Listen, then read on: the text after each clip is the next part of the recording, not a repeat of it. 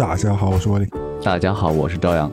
欢迎回来，我们的一无所知 House 我是了。你现在收听是一个在北京的贵阳人朝阳老师和在纽约的上海人我带来的新的一期的播客节目。对，我们就简单聊聊最近这段时间发生的很猛的事情。嗯，就 AI 闹革命了，我们担心的事情终于发生了。刚刚今天终于在录了那么多期之后，发生了一个演播事故。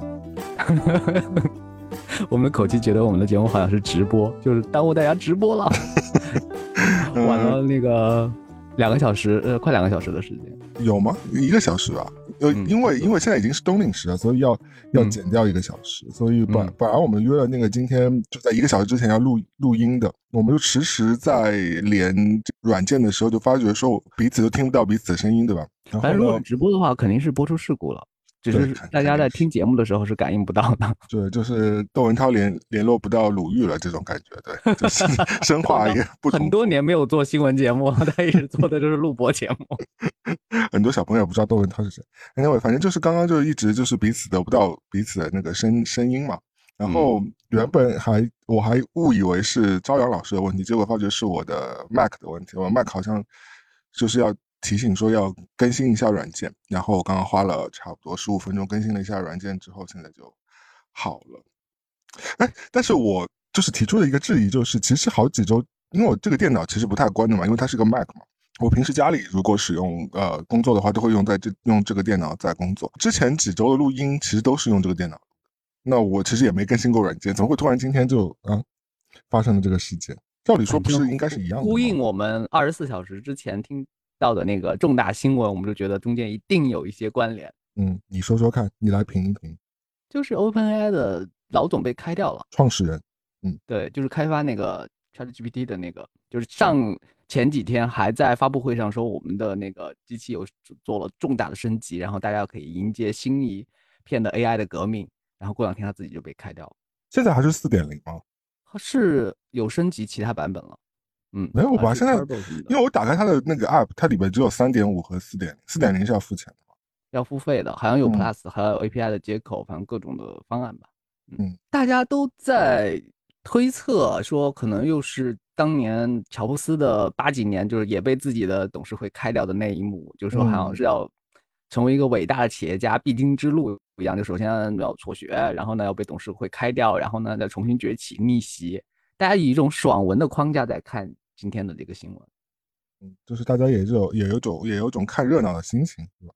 因为大部分传播的人其实对很多的内幕和他到底发生了什么事情都不是那么清楚，所以就以以前看电视剧啊或者那种清宫剧之之类的那种一些八卦的心态在传这些新闻。那你那你能推测一下到底你觉得是什么？就随便乱猜嘛？我也不知道。从那个。董事会发布的声明来说，他有 感觉你是内部人士，从董事 好，我听听你从董事会了解到的信息是什么。我我手上已经是那个三手的那个资料了，大家也不要就是都行啊，就是我就是口气上比较假装是内部人士一样，其实也没有，我看的也是翻译的新闻。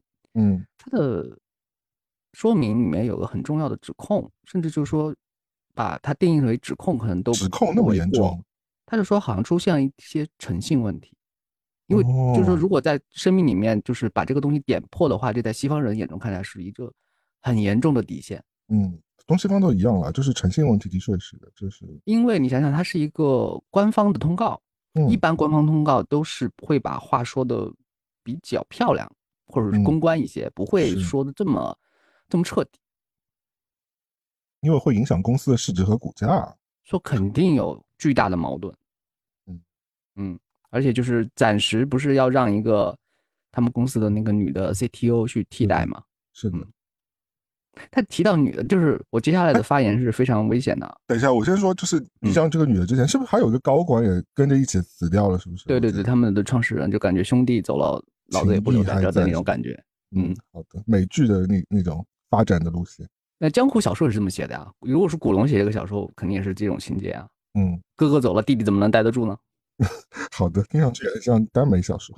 嗯，所以他可能是暂定一个女的 CTO 来替代 CEO。嗯，我不禁想到首席技术官是吧？嗯嗯嗯嗯嗯，首先，当然我看了这个 CTO 的这个简历啊，就我的我的说法，我就特别像在一个 你好像一个你好像巴菲特，你知道 还财经公司不是不是不是巴菲特，我特别像那个频道，就是美国不是有那个那个频道吗？就一直在走股票嗯的那个频道，一直在分析那个硅谷的那个公司，然后我们就做一些内部的，发生什么新闻就赶紧出来报一报。那你给三元里的刘阿姨报一报，刘阿姨该不该买这只股票？你说说看。我因为总是会联想到一些看上去不相关的事情。嗯，你想想，就是前几天十三号的时候，十一月十三号，呃，官方也是通告那个 Tumblr，就是最早之前的那个一个是在 X 之前对对对对，推特成为推特之前，还有一个大家经常去上的一个网站，去上面看一些对对对汤不热的，他们官方也发布了一个通告，就说已经进入产品维护阶段。其实这已经是在表明说，这个产品可能就要。彻底的和我们说再见了。对，然后这个事情在一二年的时候呢，是它最高峰的时候是微呃雅虎是十二亿还是一亿把它收购了的。嗯，它现在贬值贬成这个鬼样子。当时在雅虎收这个公司的那个女 CEO 是梅耶尔。嗯，梅耶尔是谁呢？她是拉里佩奇的前任。拉里佩奇是谷歌的。那个重要的创始人之一哦哦哦，对对对，梅耶尔曾经在谷歌也工作过嘛，然后又跳去了雅虎，然后雅虎就是就是就背着那个光芒万丈的那个那个名头，然后收购了 Tumblr，他然后他的风格就到处收购一些企业，然后最后收过来之后收到手上都变得不值钱，所以我说我的这一段发言都是非常危险的，因为我举的这些例子都都会让大家联想到，就是说女的当领导好像是好像都会多多少少。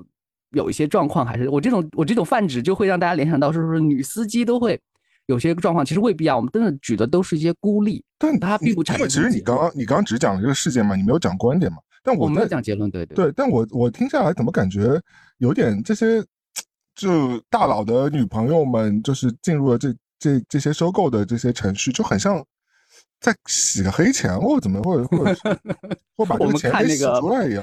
我们看 HBO 的《继承之战》太太多了，就觉得背后如果是女的出来，就突然当一个职位。因为再说前两年不是有那个坏血事件嘛，就也是一个硅谷的一个女士，她突然就是声称自己有一些医疗方面的突破，他把自己包装成女的乔布斯。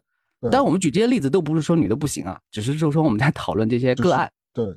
对，一直在免责声明，因为因为现在他也上岸了嘛，他不是被判了之后，现在好像找了一个有钱的，好像一个男朋友，完了之后那男朋友一直在捞他嘛，完了之后现在他也不用去做了，这这就这就我这个神仙放放，我是为什么会觉得呢？是因为我前两天看到另外一个例子，虽然我对那个 IT 界其实就是金融界我的兴趣一直不大，但是一直当当那个就美剧在打把新闻看。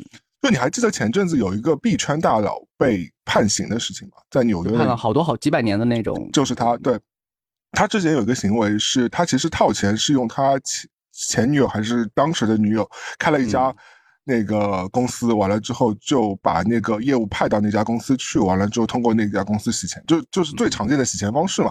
那其实听上去好像很多，对吧？因为因为你想雅虎这家公司。我随便说的，因为雅虎到我们认知的时候，它已经从一个门户网站变成了一个你都不知道它在干嘛的一家公司，对吧？你也不知道靠什么在赚钱了。你对呃当下的小朋友说雅虎这个公司，他们感觉是在读历史书一样，就是说哦历历史书曾经网出现过这样一个网站，然后九十年代可能是风靡一时，然后现在只只有可能日本雅虎，但是还日本雅虎还不是雅虎它自己的控股，可能还是其他的，现在只有日本的雅虎在活着。对，而且好好活。而且你刚刚提到那个 Tumblr 就收购这个事情，就是 Tumblr 的下衰，就是因为当时他们主动宣布说他们不涉黄嘛，就不涉及一些那些东西，他就开始要打击那个当时，但是当时那是导致 Tumblr 的整个活跃度最高的一块内容，对不对？就是因为当时 Twitter 就是 X 的前身还没有在。在经营这方面的内容的，就对所谓的网黄全部都是在 Tumblr 进行一些发放。说实话，就是在使用体验上，我不知道，我是听朋友说的，就是在使用体验上，我觉得 Tumblr 还是比推的要好一点的。那他们当时就是上传很多时长和很多图片。对，反正我觉得使使使用体验，至今我都觉得推的是一个蛮奇怪的一种体验。对，Anyway，而且推的现在也是那个 Elon Musk 的嘛，就我很讨厌这个人。所以我就觉得，你就你就想想当中，就是感觉有些事情是想不通的，或者是有点事情是怪怪。但是我觉得这个其实也不是我们能够瞎猜，我们就是现在就跟那个门三元里那些小区门口下棋的大爷是一样，对吧？就随便在那儿瞎说。但是，但是你好像又觉得是其中是有一些小小的这个道理的，因为感觉这几件事情背后，嗯，有些惊人的相似度，好像是啊。对，我看见有人已经在鼓动网飞赶紧把他的那个拍摄团队就是。凑一凑，然后就就是随便拍一个所谓的纪录片，放在那个流媒体。因为上期我们两个也吐槽过，就发生什么重大新闻，网飞就会推出一个类似的纪录片，然后也没有说清楚什么事情，只是请一些看似相关，就是就是看似相关，就是相当于我们两个这样的角色，然后对着镜头说一些内幕什么的，然后就变成网飞的一个纪录片，了，把我们俩的话作为重要的论据和论证。对，呃，但。我们再回到就是今天电脑就是 闹罢工的事情，那你觉得它当中的联系是什么呢？你你你你开个脑洞。我们两个曾经在这个播客刚刚开始的时候呢，就挖了一个坑，至今也没有谁想去把它填。就是我们说我们要介绍一个 一九八八年的时候嘛。对对对，我就是很很伟大的一个 HBO 的那个连续剧，就是叫《硅谷》。嗯，不知道你还记不记得《硅谷》的结局是怎么一个结局？就是因为他们这个团队发明了一种。就是也是 AI，对它这个算法，它就活了，它可以自己升级，它可以自己就是删掉一些东西，已经有自己的智慧了。当他们就是发现这个算法就变得有自己的思想之后呢，就想方设法让这个算法就死在了那个襁褓当中，就把服务器什么都关掉了，他们自己也不创业了，自己就躲在那个人间，然后让整个世界的科技发展就是停滞，就是不要被那个电脑像那个未来战士、终结者那样把地球给害了。嗯，所以那个是硅谷的结局嘛。嗯。然后我们今天听到的新闻，其实看到了这个事情就发展的另外一个可能性，就是 AI 就是在去年的时候已经突破了一个某个节点，就变成一个爆发式的成长。这个 AI 我们不知道它什么时候自有自己的思想了，所以有一派观点就推测，就是说董事会其其实也是傀儡，也只是被这个电脑控制了之后，然后呢让他把先把这个人类给开掉，这个人类开掉之后呢，然后这个 AI 可以更疯狂的成长。可是人家电脑里是有算，我那我这台 Mac 可是一几年的时候买，一九一八还是一七年的时候买的。但是你你联网了呀？你想想，你我们看那个漫威的英雄电影，然后漫威四几年的那些电脑，当它那个就是病毒开始火起来之后，它仍然可以控制全世界。可他心有余余力力足吗？他那个他的 那些内存啊，那些有的没的，你想想九头蛇九头蛇的那个那个一个反派，他以前是活在一个非常就是。单功能的那个电就是计算机里边，但是当它联网之后，它可以调动很多算力。你的电脑是联网的，联网之后你会变成算力的一部分。你是你的电脑是被控制的一部分。就是我们今天虽然表面上看起来只是一个音频故障，但是是无缘无故突然要求你升级。你想想升级之后会变成什么样子？嗯，但我们不是危言耸听，我们只是就嫁接一些科幻小说和一些美剧的题材，随便聊一聊啊。嗯。好像是有点道理的啊，嗯，就是很多阴谋论都是从有一点道理开始的，嗯，你想在这些 AI 想要试图控制我们人类的当下，我们人类不连接起来对付他们，同时人类还在还在互相 那个伤害彼此。我最近真的是被甲方伤害的很深重，我甚至忍不住就是对偷步多多录了一期，就是为了宣泄内心的情绪。没错，就是但但我录的那期其实已经是三周前了。然后三周前的进展，对方还说两一周之后最晚下下周就给你付钱。到其实今时今日还没有，我得到一个最新的说法，得到甲方最新的说法是下周一先给你付一半，然后十一月底之前再给你付另外一半。今天已经是十一月十八号了。其实我自己有一段没有提过的职场生涯，我曾经在一个催债公司里边待过一段时间。你你是什么都做过是吗？你跟那个摩登家庭的 Gloria 一样，就是什么活都做过。在那个变成美国公民之前，真的是什么活都体验过。就是那个岗位，但是我的我的我的那个角色就是属于好声好气的，就是希望对方还钱的那个角色。嗯，但是我旁边有一个两米几的壮汉。真的是两米哦，两米两米多吧，然后就是大概五百斤，反正五百斤，反正就是那个比例看上去之后，你想想，就是我前面是一个很小只的一个人在前面，然后后面有一个很魁梧的壮汉，然后呢，大家就找你聊聊天、喝喝茶，然后可能你下一周你就还钱了。你们我们也没有，我们是登门拜访的那种吗？有登门拜访，有电话，有各种手段嘛。当然没有破对方油漆啊，我们不是非法的。那那 那人到底欠了多少钱，需要你们俩沪语吕兄弟两个人就是出马呀？小到几百，多到几十万，几百还需要你们两个去？因为那个表格上就是说，他这这段业务确实需要去提醒一下，因为有时候就是打个招呼，就是去对方人面前就说两句。然后也不是说一定要讨回来什么的，只是让对方知道我们的存在嘛。有要 有这个实力，有这位五百斤的两两。对，你就去你就去亮个相，然后对对方其实也不会多说什么，你甚至不用说威胁他的话。但我们不是非法公司啊，我们是一个正常的理财公司。行好，那这个跟我们跟甲方索要薪水还是两回事情了，心还是不太一样的。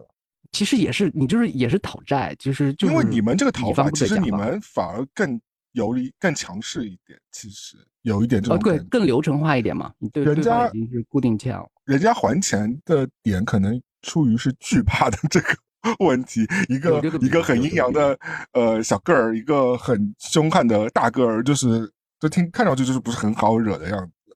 但 甲方我真的是不太懂哦。后来我我前两天就是实在是就是有点苦恼，我就去看小红书，搜了一下这些关键词嘛，就打甲方拖欠款的这件事情。后来发觉就是甲方用的理由都很相近，就无非就是说呃走流程对吧？走流程可以这这个理由可以给你先拖个几个月。然后因为要无限走流程，有不同的部门嘛，然后不同的部门还有不同的领导嘛，不同领导有不同的签字嘛。然后呢，这是一个。另外就是说，可能啊，财务最近有有点状况，他生病了，财务总监还没批。然后完了之后啊，财务接下来，因为有的公司财务和分纳出纳还是分开来的，还是说啊，财务小姐姐批的，出纳小姐姐还没批。然后出纳小姐姐最近出差了，什么什么什么之类的，反正就是惊人的相似。然后我这家甲方呢，更神奇的是这笔款子呢。因为不是太多的钱啊，所以我才觉得这个事情是很苦恼。就是有这位甲方朋友，就是不是很很多钱的前提之下，他就说啊，我这笔钱就帮你放在了另外一个乙方的款项当中，要把那个款项申请下来之后，才能把你到位。对，就是套出来。但理论上来说，你这笔款本身就是要给我的嘛。那我我为什么要走别人公司？那我就不用最最。差的恶意去思考这个问题嘛？但是我就想说，好，那你们公司你们有自己的流程，可能想说走别人公司的账可能会比较容易一点，而且会比较快一点。那我就觉得好吧，我就欣然接受了。然后这个事情就变得更恶心的，就是他说，那走另外一家公司呢？这首先呢，咱们公司的要跟另外一家公司把合同走完。好，走这个合同，他们公司他们甲方这家公司大概有七八个人要签字，然后签了大概几个月。好，我所以我就盯他说，你这合同到底签完了没有？他说好，就每天都在盯啊，就感觉说盯一个跟我没关系的合同啊，就首先就是让我这件事情变得非常诡异。然后盯完这个合同之后，他说啊，合同签完了，他说终于可以付。那我说那对方公司什么时候可以付嘛？因为我说这个款也不是很大，呃，里外里你们最终也是会会付钱给那家公司的嘛。那你可可不可以让他先把这个钱垫付给我就好了？其实也没多少钱嘛，因为你们俩是有业务往来，我跟那家公司又没什么业务往来，我也没跟他再直接联系。你就是他反正也走他公司账，你就让他把这钱先给我嘛，那我们俩就两清了嘛，对吧？他说不行哦，要等我们款项打到对方公司才能才能那个怎么着把这个钱给弄下来。嗯，我说那咱能不能拉个群，就是我来推推对方公司。对方公司说那我们也要去走流程，因为他是甲方跟我说，甲方人跟我说说对方公司我要我们要去走流程，我们要找对方公司的对接人小姐姐去对接他们的财务，他们的财务还要追追他们的老板。我说对方公司能有多大吗？就是怎么跟你们公司一样，又要在在那走走流程了？我想说，就整个一切就是听上去非常的不合理嘛。我现在就变成，我现在催讨的状况是在隔着甲方催讨另外一家我完全不认识的公司，让那家公司给我付钱。就现在就变成一个非常 纠结和扭曲的状态。嗯，到现在也没拿到啊。我觉得唯一好的是甲方没有 拉黑你，然后还在和你聊天，好歹还在编编借口。但这一切你就会觉得我我就 你你看到我那天给你截屏说的，我说嗯，我说 梁朝伟。当时为什么在天台跟那个黄黄秋生生气？是因为黄秋生言而无信啊！就是我给你当卧底，进京也没问题，对吧？你让我那个黑帮里去当当棋子，我觉得问题不大。让让我出生入死，让我背上坏名声，我觉得都行。让我干那些苦活脏活，但是你不能三年又三年，三年之后又三年，就是你言而无信了，对吧？你说这样这样，人家就很难搞啊！人这个这个世界的那个最基本的这个维系的这个准则就没有了，对吧？而且为的这个多大点事儿呢，就没有多大点事儿，而且这个钱主要。他也不是个人对个人，他就是一个公司上的事情啊。就是事儿办完了，你就是得把钱给别人嘛，这不是这不是什么特别难的事情。而且在这种经济下行的时候，你不是更应该给别人送上一份温暖吗？啊，你还指望甲方送温暖这种？不是，他他这已经不是送温暖，这这是这这是他应该把这个钱付出来的嘛。而且这已经拖延了几个月的这种事情嘛。对，所以我就觉得说，为什么人类要彼此伤害人类？我也真的不太懂，而且主要是这钱也不是他的，是他们公司的钱。其实我不能说经验了，就是只能说，如果有可能的解法，就是我们认识这个所谓甲方公司的第三方的岗位的人工作人员，就他会从另外一个切口帮你提醒对方一下。我有想过的，其实，但是我觉得这个这个已已经算是一个嗯蛮严重的一个行为了，对吧？对，因为你就你就把这个路径就是好像就等于说大家就其他部门算是撕破脸了，因为你等于说你就在算是一个投诉他的投诉的行为了，对的，嗯嗯嗯，就是虽然我觉得我我的确是对他工作非常不满，我也觉得就是说可能以后应该也不太大几率会跟他合作，但是我觉得我也没必要，人家他毕竟以后还是要在这家公司继续干活的嘛，那我。我觉得，我我认识他办公桌上旁边的姐妹，让姐妹就是喝奶茶的时候，就是小声的推送一句，让他赶紧把这个流程给你走完。因为于他而言，先付你款和后付你款，对对他个人是没有任何的，是的，更多影响的。其实他就是先就是区别，就是先给你钱，或者先给对方或者第三方另外一些老师的钱，它是一个顺序问题。这个顺序就看他的心情和看他的状态。就对于一些在大公司或者是事业单位的人来说，他。的优先级就是看自己当天的状态。嗯，我觉得大家，特别是很多像我们这样的乙方，我我觉得在这件事情上非常觉得不满的，还有一点是，其实他跟当时你对别人的这种，或者是你乙方对甲方的这种付出，它是非常不平等的。其实，嗯，大家都知道。嗯，中外都一样。乙方如果要想要获得甲方的案子，乙方相对来说姿态肯定要比较低的，对吧？你很其实很蛮少有那种强势乙方，有是有，但是你可能是个大博主，你可能是李佳琦什么之类的。但是李佳琦在一开始肯定也不是这个样子，对吧？那你既然今天是个乙方，很多事情就是相对来说，你甚至用唯唯诺诺来说，我觉得是非常正常。而且甲方跟你提的那些要求，你基本上也是最快最优质的。你因为你需要拿到案子嘛。嗯，来获得，基本上对甲方的要求都是予取予求的，就是所以说，你其实就是真的，我上次就说，其实很像一段非常有毒的情感关系，就是那个。要不然为什么会有甲方爸爸这样一个称号在江湖上流传？没有说甲方儿子啊，甲方孙子，可能在脱口秀里面有。你要哄着他。爸爸还有个点是，爸爸可以给你钱啊，爸爸是一个感觉是一个大方的，就是在家里是把持财政的这个。这个状况，甲方后爹，然后他甲方后妈。我觉得很多时候就是因为这种不平等，导致就是说整个就行所有行业感觉就非常的养成惯性之后，他的那种情绪剥削就变成一个行业规则也好，还是行业惯性也好，就是一个人他到了甲方之后，他的态度、他的说话的口气，可能情不自禁都会变成那个鬼样子。嗯，所以我后来在，我因为我最近讨这个钱的事情嘛，我就后来也在想说。嗯，大家真的很能理解那些所谓的呃，咱们比比我们可能相对来说更体力劳动的那些农民工朋友，对吧？他们被欠薪的时候，因为我们我现在可能就算是被欠了点钱，也不至于说我我明天就那个锅里就没米了，不会手停口停嘛？对，但他们就有可能，他们真的是有可能，而且他们就是他们有可能被我们欠的钱更严重，就是因为说他们很多他们付出可能体力上的辛劳更严重一点。我们可能只是很多就是做做 proposal，虽然说也是很也是就不一样的工种嘛，但是你也是付出心力的。但他们的这种体力，他们可能这种兢兢业业，这种啊刮风下雨啊，这种你冲你欠人家这点钱不给我是的确是过不过去的这一点，所以他们非常容易被剥削，更脆弱，而且很多时候无助。但凡对方耍无赖的话，那对吧？甲但但但凡甲甲方在耍无赖的话，那你就更无力了。对，就怕对方耍无赖。我现在还有那个有点闲情在这开玩笑。如果如果说甲方真的拉黑我了，那我今天能干嘛呢？说实话，其实能做的事情蛮少的呀。对，你还跨了一个大洋。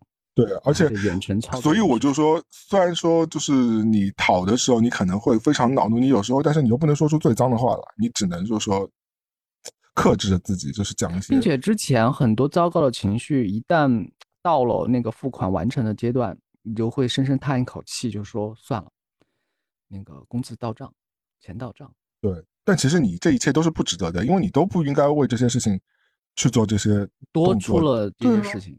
这个精力是白付的，而且这个精力是非常内耗的。就是我能想到，我每天颠三倒四的问他要，就说实话，如果你不催的话，那这钱说不定就真的没有了。嗯，有混过去了嘛？这也就翻过去了。对，因为你自己都不在乎的话，那要付你钱的人怎么可能比你更在乎呢？他肯定无所谓的。就是说，没有平白无故的甲方会按照所有的事情顺利的节点给你打钱的，挺少的。自己在主动的去争取和要求。这个世界上就。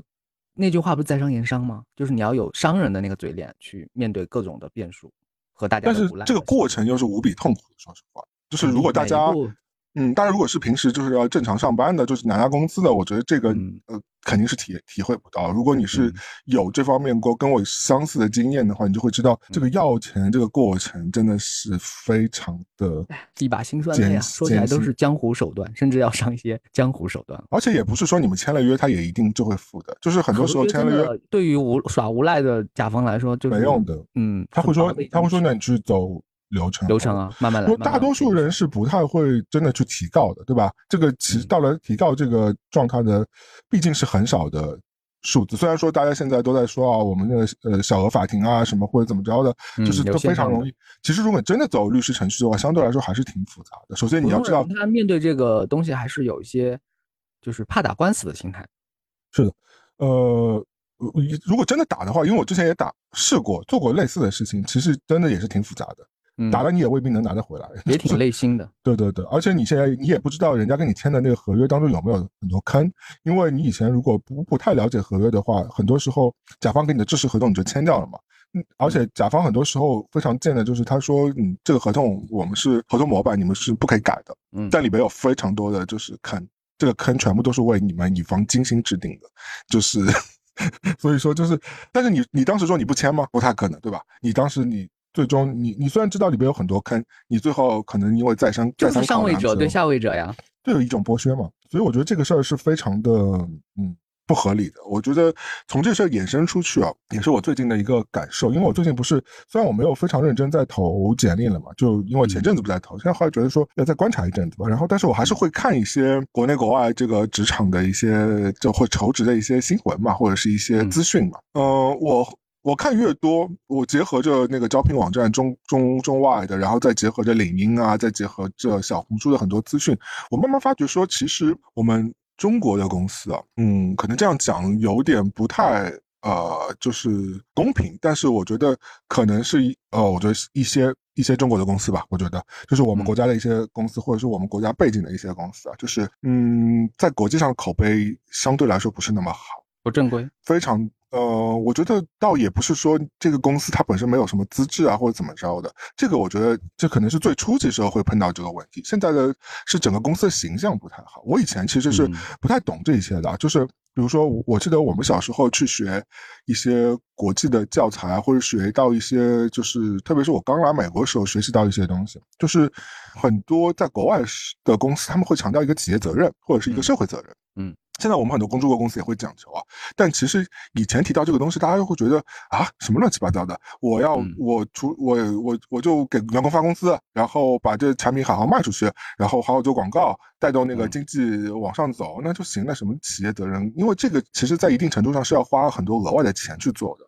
就包括说你去关关心社会啊，关心环保啊，就包含了很多很多，就是包括包括对于员工的福利啊、职责啊什么的，包括最近不是就是好莱坞那个罢工那个事情嘛，对吧？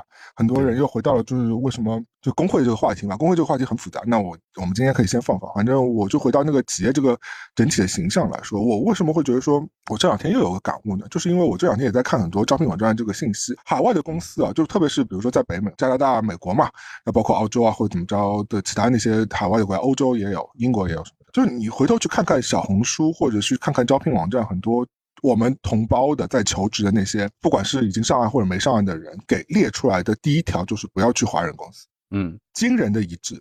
我自己的感悟也是的，就是华人公司，就是听上去你好像是更容易去招到我们华人的员工，对吧？因为这些华人公司，他们可能有的就是从中国直接的海外分公司，或者是同样的一个国内的 app 在海外就落地或怎么着，他们会招一招一些本地人士，但是他也需要一些中文背景的人士去进行一个桥梁的工作嘛，这这非常顺理成章嘛。理论上来说，在海外华人来说，去这样的公司是最好的一个先接触社会的一个方式嘛。就为什么不要去海外公司？后来我研究了一下，或者我也对比了一下这些公司在招聘网站列出的这个一些条件，你就会发觉，它不管是在企业福利上，嗯，在薪同比薪酬上，在对员工。的未来的整很多培训的一些事情上，或者是这个职业的可能性上，比同类型的海外公司都要差非常的多。所有的条件。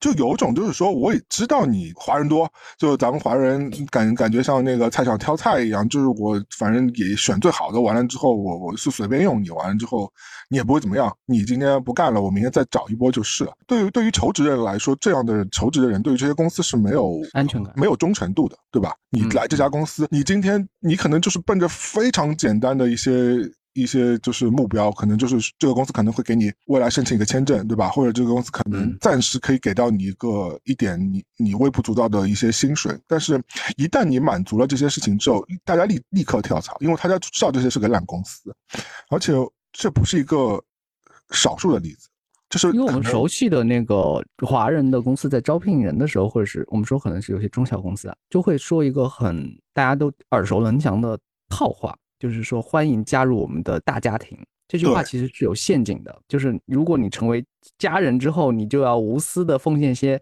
本来你应该去争取的利益。跟你以为的成为家人是两种两种概念，对吧？你以为成为家人哦，是大家彼此真心待对方，然后彼此爱护对方，把最好的给对方。其实他的意思是，你就给我当王当老妈子一样给我老给我用吧，就是然后不要计算那些呃蝇头小利。不要对假期这么斤斤计较，然后这是家人嘛？家人就是会把所有的规则都就是模糊掉，然后而且很苛刻的对待对方。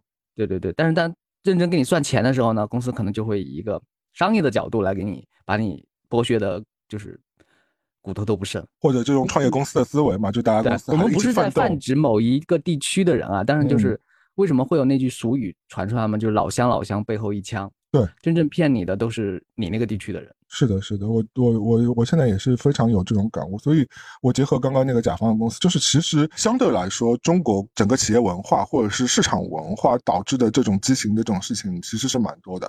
我觉得海外，我不知道，至少我觉得目前来说，守信的还是挺多的。只要大家签合约的话，我觉得我我至少现在没有碰到过什么，就是给你压很多时间的钱啊，或者是给你找这种我要走流程这种事情，我基本上是没有碰到过。要么他前期就不直接不要你，那我觉得大家就是他就他就可能就把你。筛选掉，他觉得啊，我我不喜欢跟中国人合作，我觉得那也就算了，对吧？但是，一旦就是合作之后，我觉得大家基本上诚信度还是保持在那里的。我觉得这个我也不知道，嗯，具体原因是什么，但是我觉得整体来说，老外的个人啊，还是公司来说，他的这个诚信度好像是比我们咱们国内公司要好非常的多。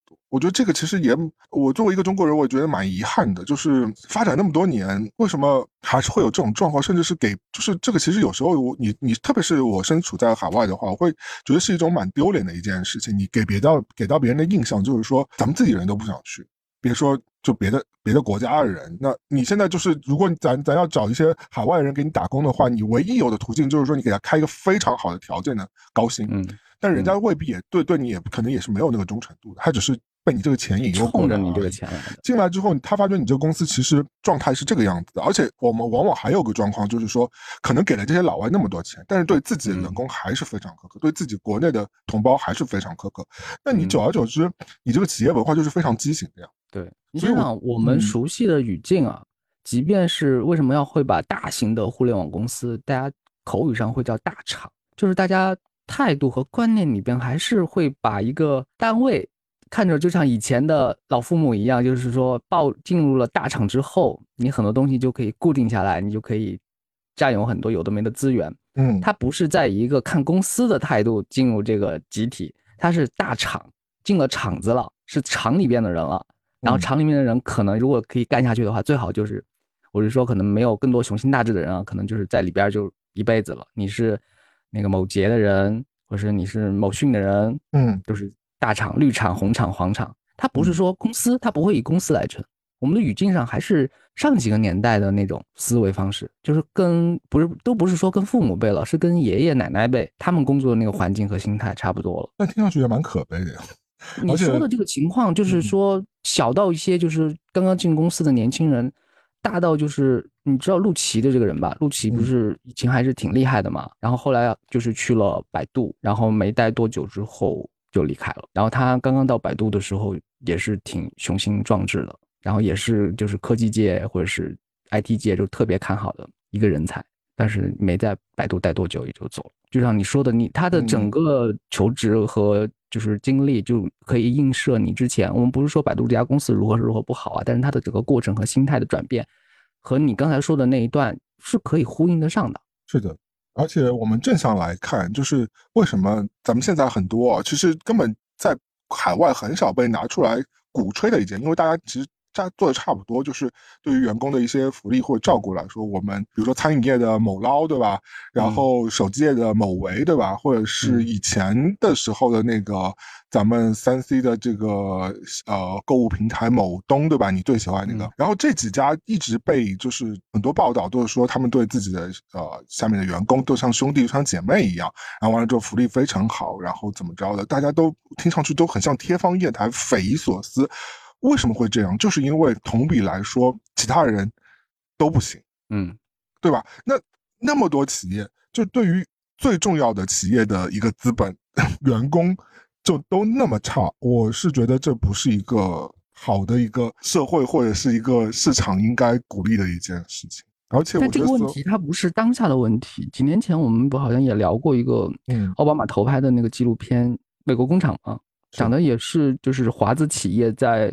美国玻璃嘛，对他要做，就是那个工厂可能要有工会，但我们不允许他有工会。为什么？我们这边的工作态度和他的工作方式是不一样的。然后我们要把我们这边的一些运营的思维带过去，再加上这两年 TikTok 和一些就是虚印这些电子商务和一些短视频公司，就是在北美、欧洲这么大行其道，大家可能又会迎来一些冲击。哎，比如啊，现在比如说拼多多的海外公司就决定要你了，你会去吗？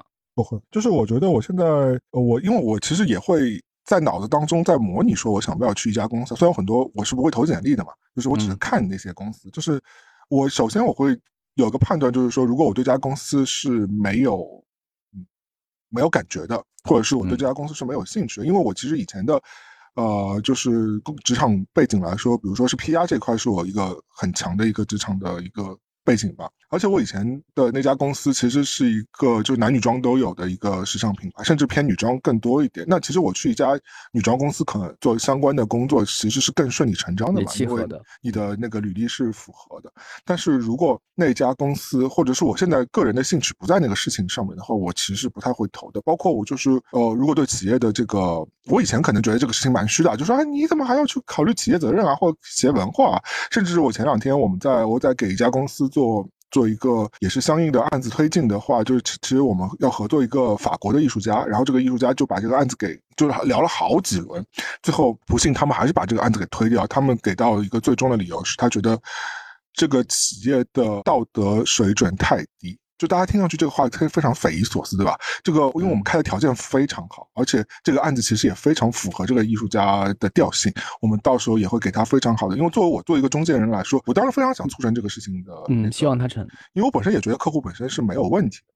但为什么这个法国艺术家会那个叫停呢？他们工作室不做呢？后来你去查一下这个所谓的道德标准，就是在于说它当中有很多，比如说对啊，企业员工啊，或者是对于那个生产当中的环节流程啊、面料啊，或者是那个生产当中的污染啊，就各个方面的这个指数，听上去非常的白左，对不对？听上去很像那种，就是那种左翼人士才会才会渲染的说啊，我们要爱地球，就是那个那个瑞典少女就那种形象就开始出现了嘛。但是说实话，长久来看。或者是对于一个，如果站在第三方的立场上来看，一个企业如果能在这些事情上制定的标准更严苛、更好的话，如果它已经不是一个初阶企业的话，未来它在这些事情上追求越来越好的话，其实是对于整个，呃，消费环境、对市场环境、对职场环境和对整个人类环境是更有利的一件事情。如果我们大家都鼓励说，或者是更。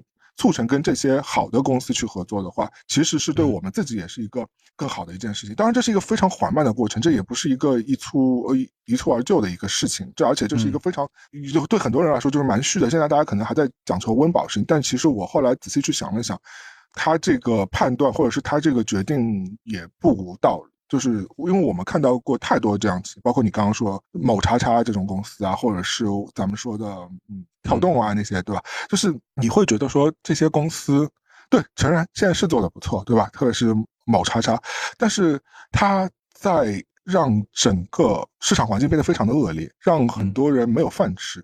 就很多我我以前真的就是不理解，说为什么很多欧洲人，因为市场是很残酷的嘛。我以前一直觉得说能者生存，对吧？那个达尔文理论嘛，对吧？就是你你不行，你被人家竞争掉，那就说明你你自己能力有问题嘛。后来你想想，其实也不是不能这样一刀切的。就如果你真的让这些企业用了他们的这些大资本。在互联网上把其他的一些百花争鸣的小的那些个体业主全部都挤占掉的话，最后你就会变成这个事情就会走向一个不可描述的一个非常奇怪的赛博的一个 状态，就是你以后就只能被这家喂食了，他给你吃什么你都你都得吃，因为没有其他的人在生存了。如果今天只有亚马逊的或者是只有大企业超商的那些蔬菜可以给你买那些。百货可以给你买的话，那那些农贸市场啊，那些你想要想要吃到新鲜的，就是农户给你生产的各种各样的那种小众的，或者是更相对来说更有机、更健康的食物，就是就不复存在了。所以你就是要有一定的机构或者企业去促成这个事情，或者是促成这个让这个业态是是多样性的，而不是说就是一个单一性的。多样化这件事情我们大家都懂，对不对？但是在目前在这个市场经济上，我们就是因为所谓的这个发展太快，而且这个资本卷的太凶了，就好像某某叉叉。刚进美国就其实就是去年还是今年，去年开始进入美国嘛，然后就开始大肆挤占所有人生。你现在就是去搜搜小红书或去搜搜互联网上对这个评价，很多 Amazon 上的那些个人商贩全部都被挤挤占掉，因为他们就是所谓的百亿补贴，跟国内一样嘛，就是把一些非常劣质的产品，当然也不是所有产品都很劣质啊，但是就是很大部分都是一些你知道不怎么样的产品。完了之后，用非常低廉价格给挤占市场，可能有时候就导致于商商户不赚钱啊，导致于整个市场业态非常畸形。他想洗过这轮牌之后，把这个市场的占有率给吃下来，吃完之后，他真的就可以对你对你 随便做什么都可以了。但这其实是非常畸形的呀，这也是我觉得在一定程度已经开始有反馈了。就是当我们是以全球的这个概念来说，比如说印尼，它是为了害怕那个境外的一些对对对。短视频公司就是有侵占，所以就禁禁止境外的一些商商务就进来，甚至是以国家的行为在禁止这个事情，它还不是一个商业世界的事情。我有一阵子其实是蛮为这个自豪的，就是我想说，我们终于有 App，或者是有一些应用软件。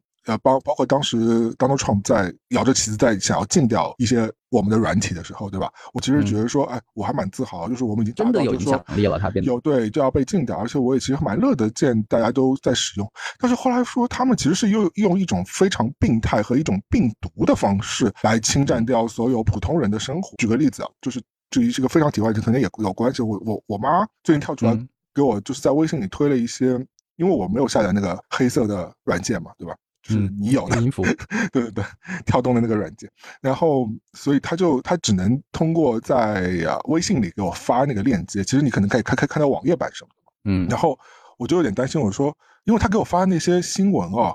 第一，它的时效性可能它讲的是几年前的事情，或者几年前的一个小概率的事情，事情已经过掉了。但是你明显看到说，那个制作这个视频的人非常有意的加入了那些非常你知道激昂的那些音乐啊，然后加入一些非常耸动的词啊，让你觉得好像这就是当下在发生的一些事情。然后我妈就一看到就会很紧张嘛，因为毕竟我一个人在海外，或者我在做这样的事情，她可能就会扔给她说这个是真的假的。然后我就统一跟她说，我说那个软件上我建议你不要看。然后我觉得就是你可以去看看别的，或者不要在上面看新闻，你可以看一些八卦或者是好玩的小事。其实也没用，因为大多数的你你自己在上面看，你知道，除了因为你可能还有点判断，对吧？但是你知道，大多数的这个为了对你进入他的茧房之后，你就会分不清楚，对你获得这个信息都是可能是错误的，不管是娱乐性的，或者是哪怕是生活类的，我觉得都会误导的。我就说一个很简单的事情，我在小视频软件上刷到一个电影介绍。对，然后我就想知道一个最简单、最简单的信息，就是这个电影叫什么？叫什么名字？对，我知道。我我不知道，我查不到，因为可我不知道是主创刻意为之还是怎么样啊？刻意的，我发现很多这种评论里边也找不到，找不到这个电影叫什么名字？对，可是他就是有时候其实你被他安利的，对吧？你觉得说，哎，这个电影好像有点意思啊，对我找到一个原片行不行？找不到的，他所所有都给你剪断了。你像以前我们看一首歌的表演。他我就报幕的人很很老套啊，就说说接下来这首歌难忘今宵，演唱者李谷一，然后有时候甚至就是不嫌麻烦啰嗦的人，还会说告诉你写词的是谁，是写曲的是谁，是给你打上那个烙印，你就知道哦，这首歌叫难忘今宵。嗯，现在没有了，现在是一段旋律，就是然后就哼副歌，前面都没。所以你看到这些这些创作人，所谓的这个打引号创作人是有多恶劣？那那这恶劣的这个环境是谁造成的？那就是个土壤造成的。你给到这个不是恶劣，我们我们两个今天还在以创作人在尊称对方的一个名号，但是现在已经有人在感知，就是说现在一些内容的制造的人，大批的他没有把自己当内容的制造者者了，他自己就是一片土地，电子赛博土地上的。佃农，对，这我们之前讨论过。平台分给你一段一块土地，你在上面耕耘，你不知道自己种出来什么东西，然后这个东西什么时候会被算法？算法就是天气嘛，就是四季，然后长出来什么东西，收获出什么东西，然后可能每年你为了让自己的这片土地的内容能够被更多人看见，你还要自己去买某家买流量。对，流量就是就是把你的这个内容冲到一些热门的街道上去，让更多人看到你，然后你就以为自己红了。对，或者在市场上买一个更做做做个更好的摊位嘛，对吧？但你卖掉这个这些货的钱，你最后还是要交给地主嘛，对不对？就地主还是拨了一大部分。我这但这是从那个下面佃农的角度，因为我们之前讨论的点是在于说，咱们俩都不想去做佃农嘛，因为其实都彼此鼓励过，说要不要去做佃农，要不要去。第一，咱们觉得可能自己也没这个天分。生产。对，第二就是说，其实现在这个佃农不是那么好做的，因为这就是跟你以前给那个长工给那个地主打工是一样的，地主要收你的地的是分分钟收掉你的地，然后地主其实地主可能也吃了你百分之八十的这个呃地上的产量啊那些东西。瓜分了嘛？对，就是从其实很脆弱的。这咱们是从下面下游就往上走，但今天我讨论的是想从上面往下走，就是说，如果这个地主本人他特别，那因为地主求利的嘛，就跟资本家是一样的嘛，对吧？那他他有，你想看以前马克思说的嘛，就是有有一分利，有三分利，或者是有百分之多少的利的时候，他们会付出就疯了嘛，对不对？代价都在在所不惜了。所以你生产你这片地生产出来这个粮食谷物，是跟你这个地主的人的秉性。和你提供给下面佃农的这个土地到底是是不是有毒？他可能提供给你本来就是一个有毒的地，他就是以前是化工厂，完了之后收了这片地，完了之后你接下来去种南瓜吧，就种玉米吧你。然后，所以其实跟这个，所以地主本人如果是有一个高道德性的，或者是他制定了一条好，至少是一个视而可见的一个标准的话。那我觉得相对来说，整个市场还会好一点。现在我觉得就是出海这几家啊，你刚刚已经提到了，我就不重复了。反正这几家在整个国际上的口碑都是非常差的。就以前以前大家口诛笔伐是快时尚嘛，对吧？大家嗯，大家就别别说国外，那国内大家一堆也跟着骂嘛，对吧？就是骂那个 H&M 嘛，骂那个 Zara 嘛，骂那些就是 CNA 啊，骂那些 Gap 啊，那些全都骂。后来你发觉我们在互联网上也变成了互联网快时尚这些公司，对不对？他们可能做的事情比那些快时尚公司更恶劣。就是我我我是，所以说说你刚刚回到说我会不会他们给我一个。工作我会不会去做？我觉得我大概率不太会去做的，就因为我觉得我可能在里面做的就非常非常不舒服。我不知道，我可能现在讲的有点阳春白雪。如果现在某跳动给了我一个非常高薪的工作，我也讲不清楚，对吧？的说辞就是，嗯，没办法，给的太多了。嗯，但是我相信，我相信这个事儿一定是有代价。我最近不是我前两天也跟你，呃，是跟你聊天，还是跟另外一个朋友聊？反正我就讲说，就是咱们就以前有一个很。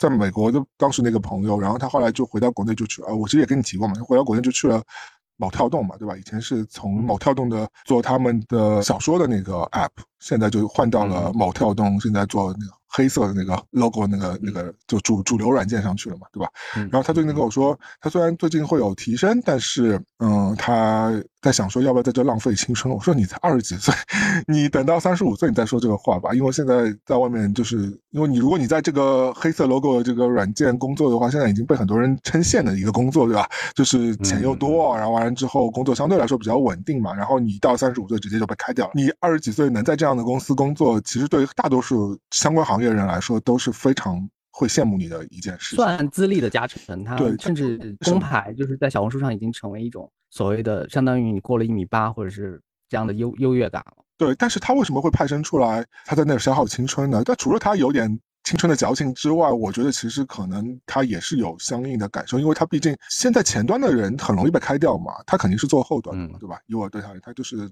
码农嘛。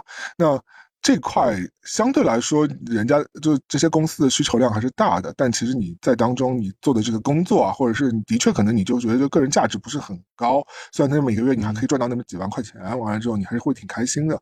所以说，就换我，我是不太会想要去。现在我可能就如果我有一旦是能够有机会可以让我有别的方法，那个时候其他的有其他的说法和对我我一旦有其他的方式或者是生存的办法，我可以生存下去的话，我。不太会去这些公司的，就是因为实在是跟我的价值观不符，可能也跟咱们年纪大了是有关系的。就是说，有时候你真的就待不了，就你一刻都待不了。我觉得你相，我相信你也有这种感觉，对吧？你就说，就你前阵点跟我说，就是你碰到一个状况，就是团队可能想要做的事儿。完全不是你想做的东西，他可能还是会给你钱，但你这把年纪了，你要这样逼自己吗？对，可能就不太会了。你当然可能有应变之道，你对吧？你就用一个拿出自己职场的那一面来，就非常职业那一面来去应对这些事儿。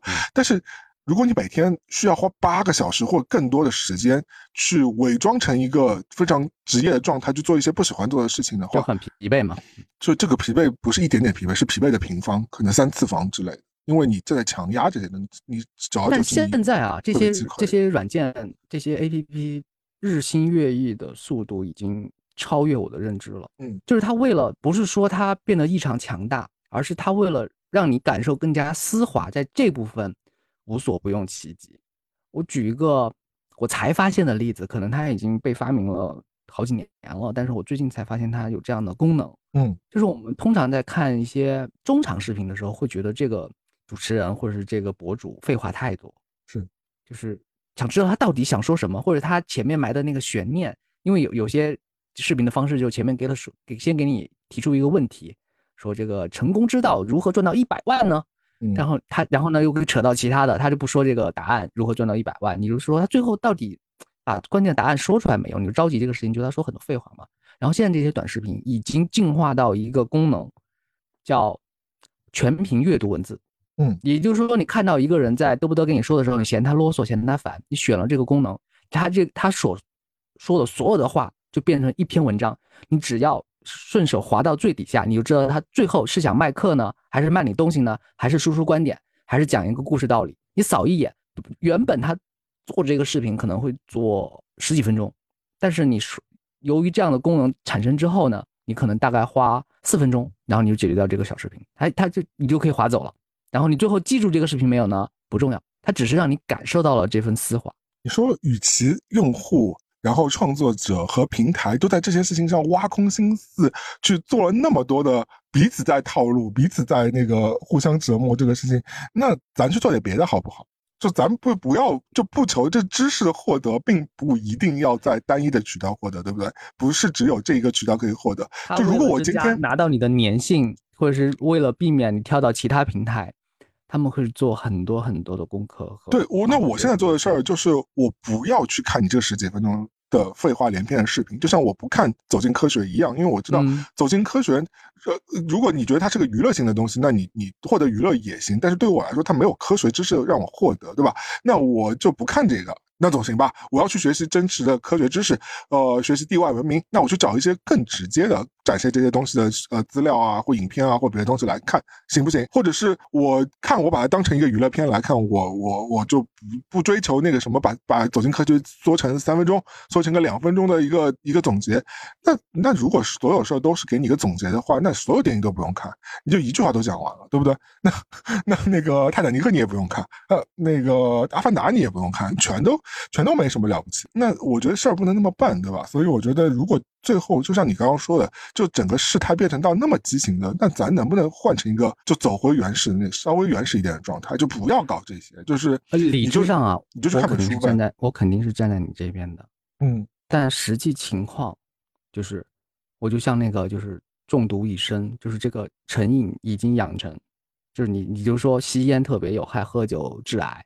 然后吃糖不好，但是这个习惯已经把你，你已经在里面泡了泡了很久了，你已经是个毒虫了，你已经被短视频就是喂养。现在你现在讲的是你自己，我讲我自己。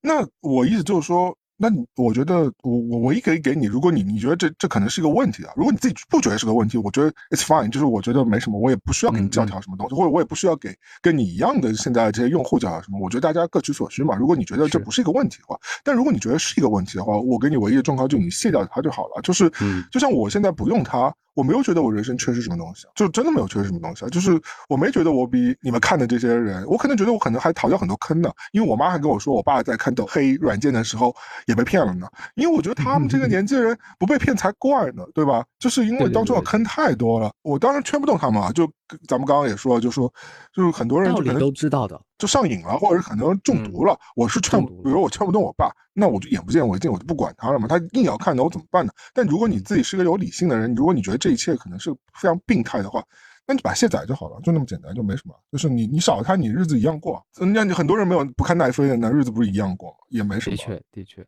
我我没有办法反驳你，因为就是你说的都是对的。但是呢，呃，我也知道自己已经深陷在这个问题当中。但这个问题为什么会养成呢？就。有些人可能会把一些问题当成解决方案。我们说抽烟是问题，喝酒是问题，但是抽烟喝酒对于他们解决心中的那种烦闷和他们想要消遣的那种劲头，可能是解决方案。那他们对他们来说，这就不是个问题。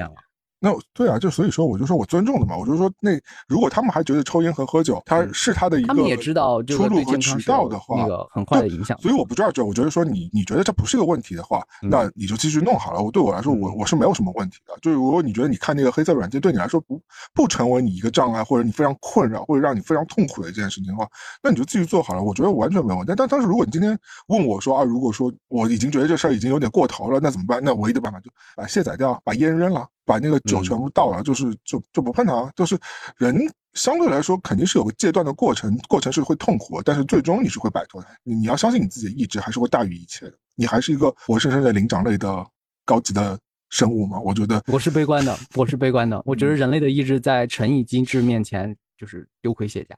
那是因为人家那个软体每天有几千号人，就针对你的这个人性的弱点去进行这个设计的嘛。单打独斗去针对那么多人开发的一个东西，怎么不陷入其中呢？那我有问题，比如说我我我走进我走进购物软软件的话，或者我走进那些卖场的，我会情不自禁买东西，明明是我不需要的东西。那我可能我的问题在这里啊。那也是因为这个卖场，它从视觉、从产品设计、从价格、从一切促销手段，它的目标唯一只有一个，就是乖乖的让你把钱从口袋里掏出来。厉害的地方就在这里了，就是我们每个人有自己的坑要踩啊。就是你明明知道它是个陷阱，你明明知道它玩它有害健康，明明知道它带不来给你什么。但是当你这个坑踩下去之后，那种毫秒级的快乐，就是前段时间我看到有人提醒，就是我们一定要警惕那种极快速度给你可以给你带来快乐和滋养的那些产品。那很早之前就有这种说法的呀，就是那种，就是所谓的所谓大家都在鼓励说要延迟快乐嘛，对吧？或者是延迟消费，或者是延迟怎么着的？为什么要这个延迟？就是说其实是让你。有一个更多思虑的这个状况嘛。当然，为什么为什么大家现在变得这么不耐烦？就是当你要了解一个新闻的时候，就是说或者你要了解一个关键词的时候，比如今天发生这个 AI 的新闻，然后各种各样的懂王和写资料的，或者是懂八卦的，他就会写那种分析文章，就向你涌过来。你可能五分钟你就变成一个可以给大家讲解这个事情来龙去脉的一个看似小专家的一个人物了，但你也只是就是刷到了这些短新闻的一些资讯而已，不要。高看你就是获取了这些速成的这些新闻，因为有个观点就是，也是你一直可能会同意的，嗯，叫速成的东西也会速死，也会速死。对，就长得太快的东西，它很快也会死掉。我们其实这两年也看过太多例子了，嗯，明星尤其为是了，就是你看他那么红，那么多流量，那么多粉丝，你粉丝做了那么多疯狂的事情，对，说没就没有，对，但说没就没，它不一定是就是被反噬，可能有其他的元素。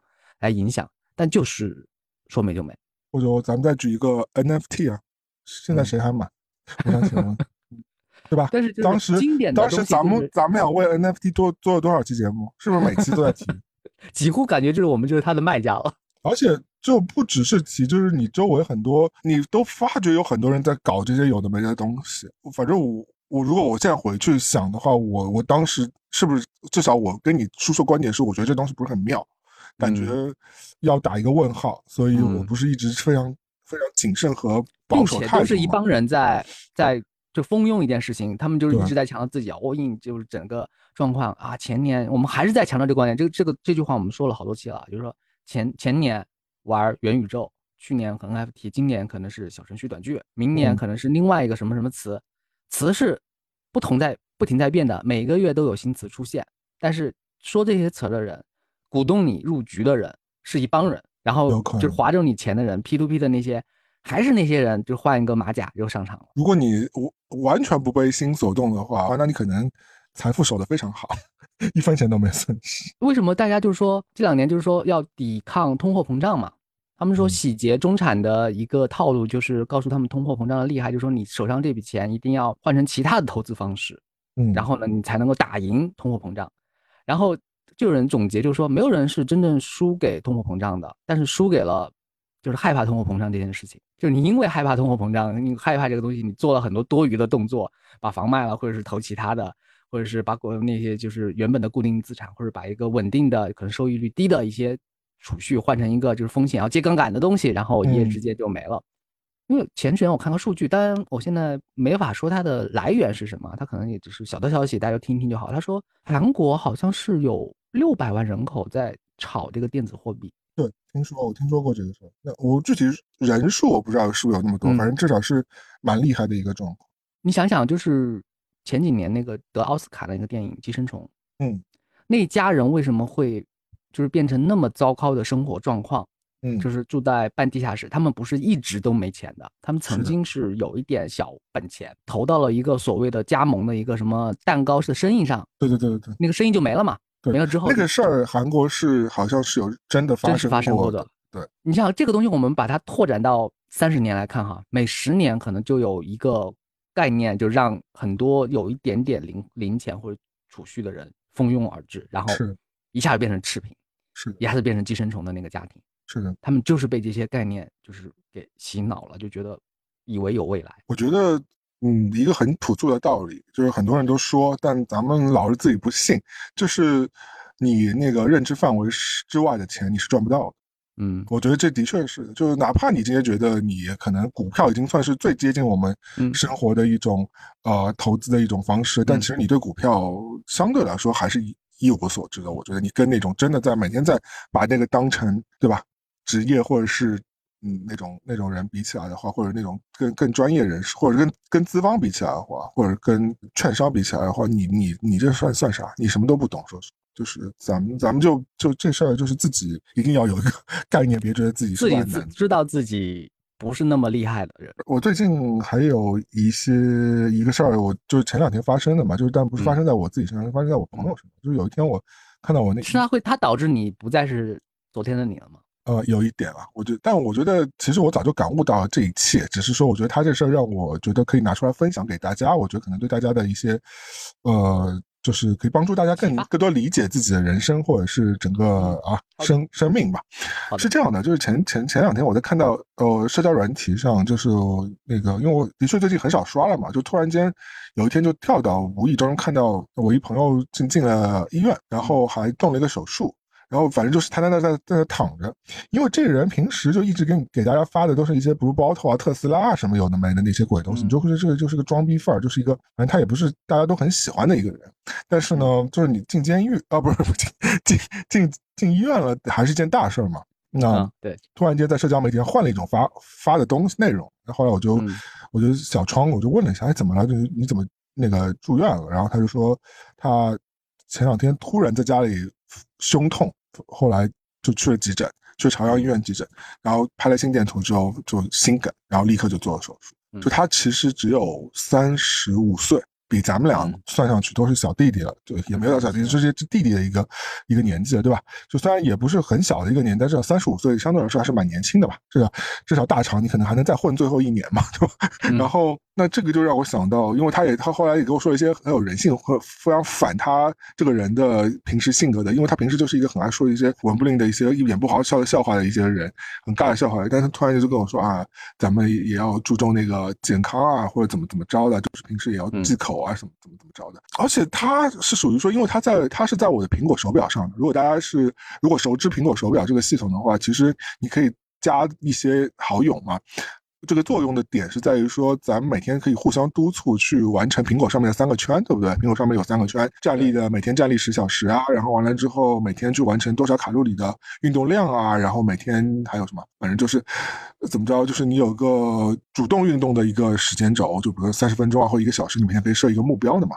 然后每天你就会看到你的朋友们今天在在跳绳啊，可能他在跑步啊，可能他在游泳啊，可能他今天突然间把他的三个运动圈给完成了，然后你就会在。一定程度上促使自己去做一些这个运动嘛，所以它在我这个这个手表上，所以我每天可以其实看到他，他又是一个很爱苹果生态的人，他就还注册苹果那个 fitness，就苹果的旗下的那个健身健康健身的那个 app，就上面会有什么教你做瑜伽什么有的，他就每天都在那提醒我说他完成了这个完成那个，然后每每次我看到那个圈。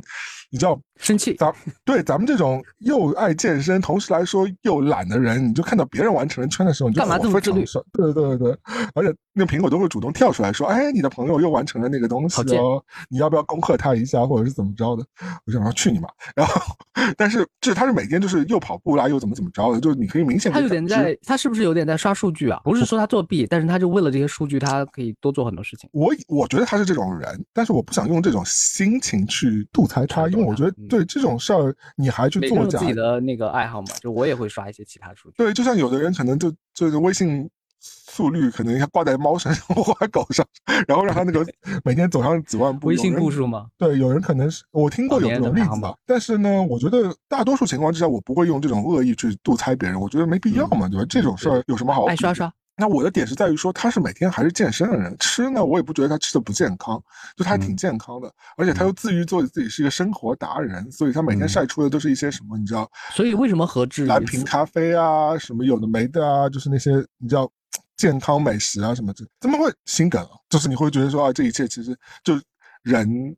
的这个境遇，而且心梗这种其实相对来说是蛮严重的一个事儿。就如果你晚一点时间进到，因为他们家离离朝阳医院还是近嘛，而且朝阳医院是有专门有这个门诊科的嘛，所以他其实那天就得到很好治，而且况且还年轻嘛。那其实我后来了解了一下，这事儿其实是蛮危险。就因为咱们咱们以前是听过什么什么心梗啊，或者什么什么突然间怎么着，就反正各种各样病都听过，但是猝死嘛。但你你没有认真的发生在你生活周围的话，你对这个东西的感知也是很抽象、很模糊的，对不对？你不知道这事儿，就像我以前我我不知道胰腺炎是什么东西的时候，我我只是听过。但我当我身边有朋友发生了这个事情之后，你就知道这病是有多严重和多吓人的一件事儿。嗯，所以当他给我阐述了这个心梗整个流程和过程之后，我就觉得说，哎，其实每个人都有一定的几率可能会碰到这样的事情。所以其实事实还是蛮无常的，听上去是个很烂的 总结，对不对？但好像最后我们是不是要做一个什么保险的那个广告？小雨伞，最近很多小大家都在推小雨伞，类似一个什么代言商务什么的。但这个时候不不亮出什么周周四疯狂什么夜链接，就是对不起大家，其实我们没有广告上链接。对，所以我就觉得说这事儿的确是不是挺事实无常？因为在我理解上，它是属于那种如果我朋友圈里有五百个人好了，他可能不会出。健康问题，我觉得他排名在很后面。他做拍出来的姿态，就是感觉自己要冲着一百二去活呀。对啊，就感觉是每天非常健康，就每就感觉是活在苹果发布会里的那些人，假人。就苹果发布会，大家去看，的是假。你真的面对面过，你会去怀疑他是 AI 生产的一个假。他就他就很 AI，他就是他就，而且他每天他不仅自己那个，他还会给你安利一些有的没的那些鬼东西，然后你就会想，要这样吗？然后大家能不能更自然一点去生活？对，但是更从前一点。但是你又会发觉说，这个每天在健身的人，突然间也会有这个状况，对，也很难免的。可能就是因为年纪到了一定状况之后，可能为什么？因为前段时间有一篇公众号，它的数据未必权威，但是它指出了一个一个现状，就是有很大比例的健身教练健身体状态是有问题的。怎么说？就是他们看上去身材非常好，有腹肌，然后有块儿，可以去参加那些比赛，甚至在小红书上都是各种。裸露身就是展现自己身材的那一面的，嗯，但实际上他们就是身上的病痛和身上的那种各种就是骨头会变得特别的脆弱，然后膝盖啊、肩啊也会有各种各样的问题，要去定期去医院检查。就是它不像我们以为，这有点像我们小时候觉得运动员是最健康的，但是现在回头看，其实运动员他为了达到他的那个成绩和他夺冠的那个标准，他的那个运动伤害其实是存在的。就之前透支的太严重了，对吧？急肾而衰的一种感觉。退休之后，他的那个身体机能其实是比普通人要差，衰败的快。对对对，因为他就是为了那个冲击那个目标，因为很多运动员他为了达到成绩，他就是可能会牺牲健康。对的，我是现在觉得说很多私教他可能那个方法很多都是错的，走了邪路子吧。对，开始打针了，开始上课。也不一定是打针，就是可能他教你那些动作什么的，他自己可能也不是太懂那个，因为不是所有人都是有证啊，或者是或者有资质的，所以就很多也都是混的。然后，而且而且不是孤立啊，你回忆一下，就是国内外都有，每隔一段时间就有一个健康生活方式博主，要么就说自己有忧郁症是精神问题，要么就是说自己的身体其实已经早就出现状况了，他呈现的那个完美生活的那一面其实是。包装过的有滤镜的，他不是一个，就像我说，他不是孤立。好多好莱坞的那种健身的那种明星，我们看他们那个就是身材特别完完美，就是漫威电影里面就是为了给你露出来那几个镜几秒钟镜头，他可能会锻炼半大半年什么的。但他们一旦跳过那个拍摄的那个天数之后，他们就是急速的会让自己就是放松下来，他们不会一直让自己就是达标达标。那个啊，就是咱咱知道那些漫威英雄们，对吧？超级英雄们，其实都承认过，在短期内啊，至少在短期内，其实他们都打过类固醇的，让为了让肌肉更好嘛。那我觉得这个其实因为是吃饭家伙，你在你那个也没办法，你不能完全靠 AI 修。但我觉得有时候你就会也会庆幸自己的懒惰，就是你就没按照那个健身博主练，或者没按照那个教练要求练，你就偷懒了。那其实恰恰还救了你自己一命。如果你真的是按照那个练，可能你就把自己练废了，就可能有。所以其实就变成两个赛道了嘛，就是健身博主和养生博主其实是 两个类别，就是为了好看的身材或者是迅速的减肥，是你去走另外一条路，然后为了自己可以。活下去，然后你走的是活下去，就是你看上去镜头可能就是，也就是普通人的身材和样子和面容，也没有那么就是完美无瑕，但是你就是为了好好活下去，可能也就变成以后养生的一条路径。所以我现在就是，比如说像这种类型的事儿，我觉得可能会影响到自己大生大死的一些问题的一些东西，甚至是有些日常生活当中你觉得可能对自己蛮重要的一些健康方面的东西，我不会单一的相信任何一个博主的，就是或者是一个一个一个号的，所以我可能会去做一些。小小的调研，我多看一些。当然，可能 这个调研也不是那么准确，但我可能会结合。你甚至都没有想过去打那个鲁什么泰什么针的？我有想过啊，但是问题是后来没申请到啊。就是好像现在不是断货嘛，一直。我有同事打过，我有申请，他我不知道他通过什么渠道打到的。他打了半年，确实瘦了十几二十。但我后来听说有很严重的那个会有后遗症，就是当然我他表达，但是当我这个是不不权威，只是说是我身边碰到的那个例子。对，就是脱发。然后抑郁，然后恶心，对，有的有烧心啊，有那些，这这个我觉得，如这些都还是听上去还蛮轻的，就还不是太严重的一些事。但我后来听说过，损失掉的也是食欲啊。你像，其实你损失，我们我们整天在群里面分享那种吃东西的快乐，就再也没有了。但嗯，有时候你小时候还会觉得厌食症很高级，对？这是另外一话了。我是觉得，阶段我后来我还是挺挺庆幸啊，呃，郭敬明的那个阶段，后来我 我挺庆幸，就是其实自己后来因为。这个真太热门了，你就排不到嘛，抢不到。你不是那种抢先一步的那个人。又就是其实，呃，我觉得咱们不是明星，说实话。就大多数人，就对于身材没有那么极致的要求。你不是卡戴珊，对吧？大概齐就行。我们对，我觉得也不是说没有出镜的需求嘛。咱们其实大多数人还是可以靠一些简单的，稍微来说比较健康，比如说我们靠一些运动啊，或者靠一些简单节食，去达到自己的一些标准的和要求的。就不就因为药这种东西啊，特别是新药这种东西啊，就是一个是这样，一个是可能他短期内他接受它。普普普及的人群样本量还不是那么大，它并毕竟不是在存在于世界上百年老药，对吧？那至少是你会觉得说啊，那百年之后你这个样本率够多，你就知道说这药到底会死多少人或者不会死多少人。你像几十年前的那些明星代言的什么什么大印象减肥茶呀，对对对对，那里面成分今天回头看成分是有问题，凶得很。就是你当然是会让你瘦，但问题是其实对你健康是有非常大。等你到时候他妈肾坏了之后，你来也来不及了，而且谁会给你这事儿买单啊？所以我觉得，我我我不批判说去打这个针的人。如果我觉得我有机会可以试试的话，我也去试试。但是我觉得我我肯定你在等数据，你在等数据上来之后来再判断。等那个药可以排到我，但我其实已经取消。或者是等谁？首先是等大批量的人群用过之后，你看看他的那个健康比例是多少。然后呢，是等一个什么博主把这个价格打下来，然后我们再去抢秒。国内好像国内好像不是很贵的，但是我觉得大家自己其实要相信自己，还是有有这个毅力的。先靠自己，先靠自己。对，而且而且，我觉得很大程度上，很多明星为什么他们可以？因为他们其他在营养上的一些辅助是足够的，他可能是有自己专门的营养师，对吧？对。或者他有人监督他的生活。他虽然可能工作看上去比你忙，但实际上他真的要付出的体力劳动未必有你多。就是集中那几天嘛，他剩下日子就调养。对，而且他上通告的那些东西，他。他消耗事儿其实没有你那么大，很多人都一手一脚给他做完。的比如说他可能他去赶通告，他都是有保姆车可以坐的，不像你他妈去上个班，你都要挤三趟地铁呢。这是两种概念，这不一样的。我我的消耗是不太一样。所以，我我刚回到我刚刚论点，就是说，咱们现在比如去查一个什么东西啊，或者去查一种，特别是健康啊、或健身、养生这种东西，咱小某书啊或什么的，就是你多看一些不同人的案例、观点，好的坏的都就辩证嘛，对吧？就是就。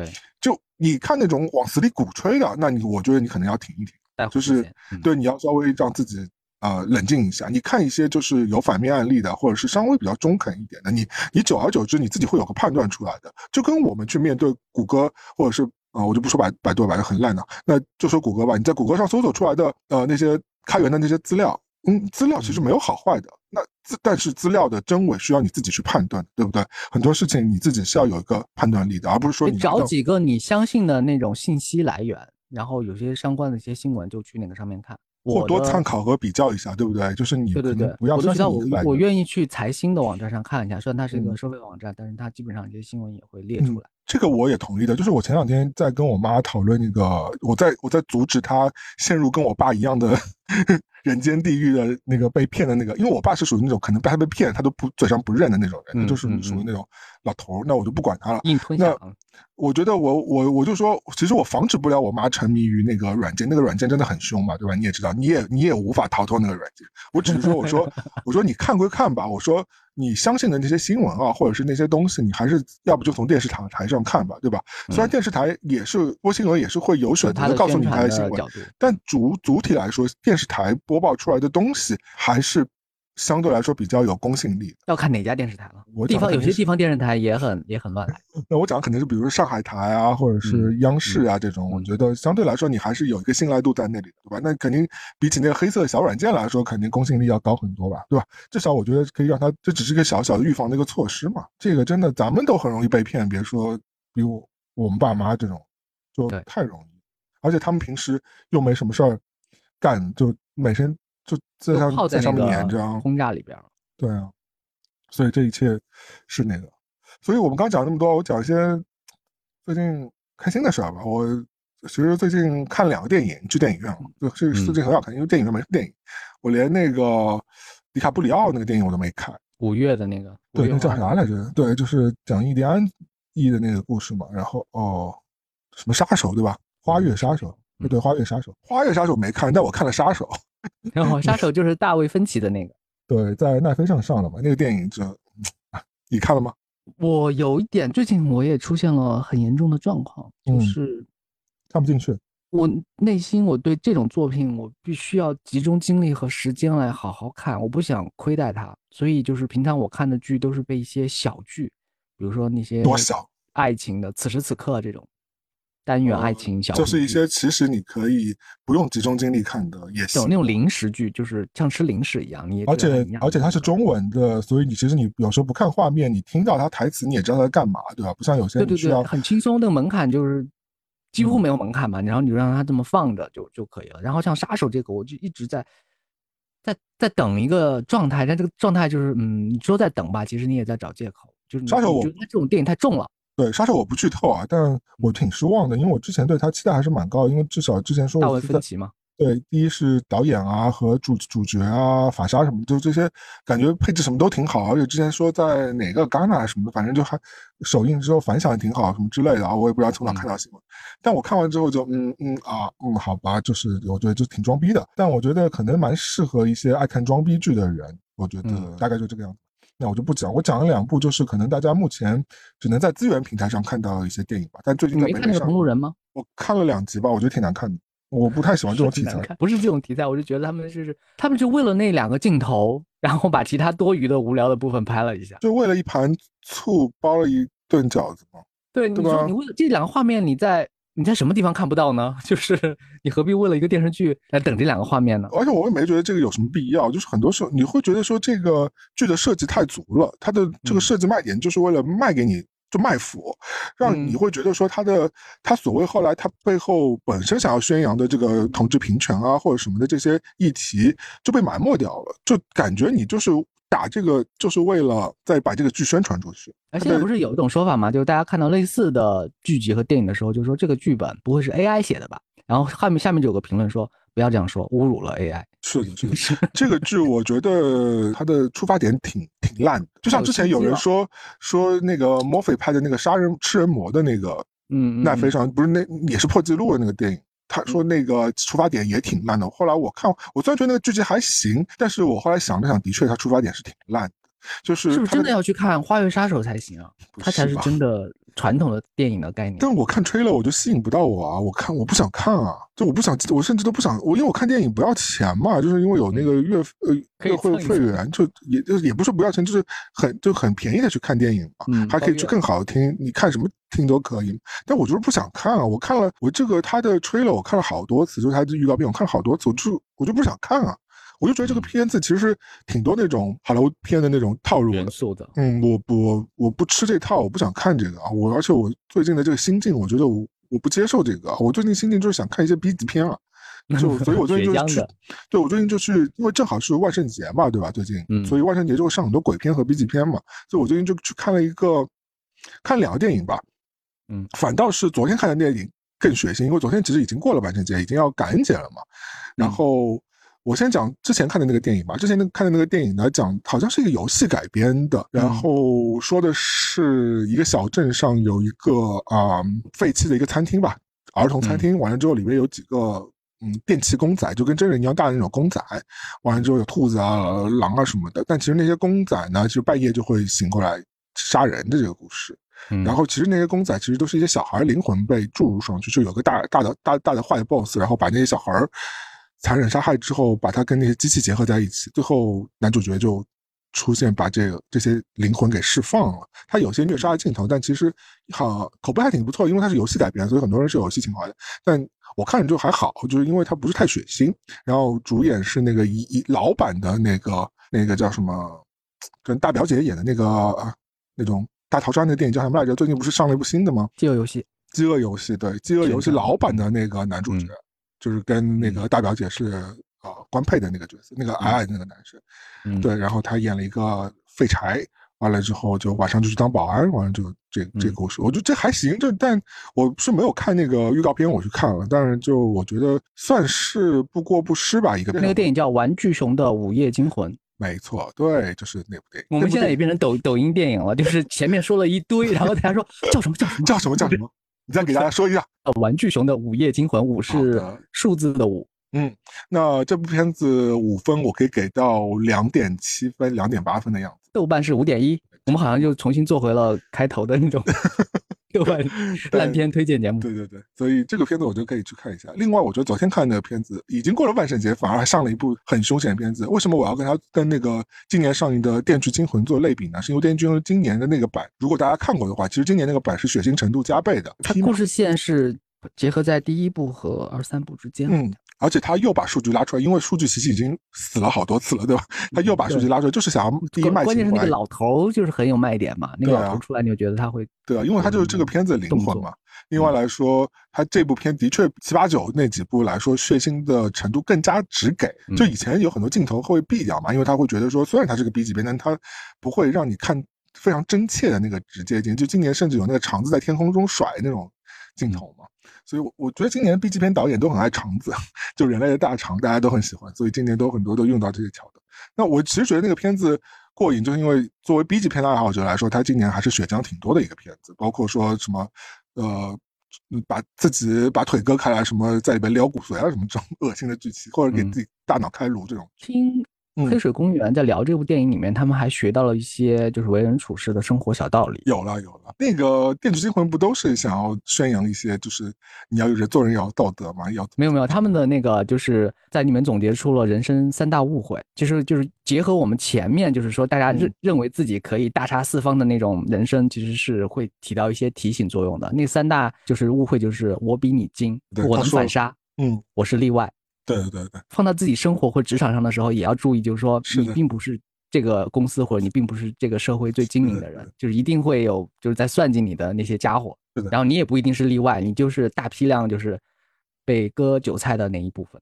嗯，对的。所以这呃《电锯惊魂》我当时是推荐大家看的。那 所以在等昨天看的电影是什么？我看了一部，它叫做《感恩节》，你去搜一下有没有这个名字？应该中文名字叫《感恩节》。他的主演呢，有是以前跟在《格雷医生》里演《格雷医生》最早的那个官配那个那个大帅哥的那位医生，就年纪比较长的那个医生，你应该有印象吧？帕特里克对，帕特里克对，他还一度被评为是地球上最性感的男人之一呢之类的。反正就是他看到他脸的话，大家肯定都知道他是谁。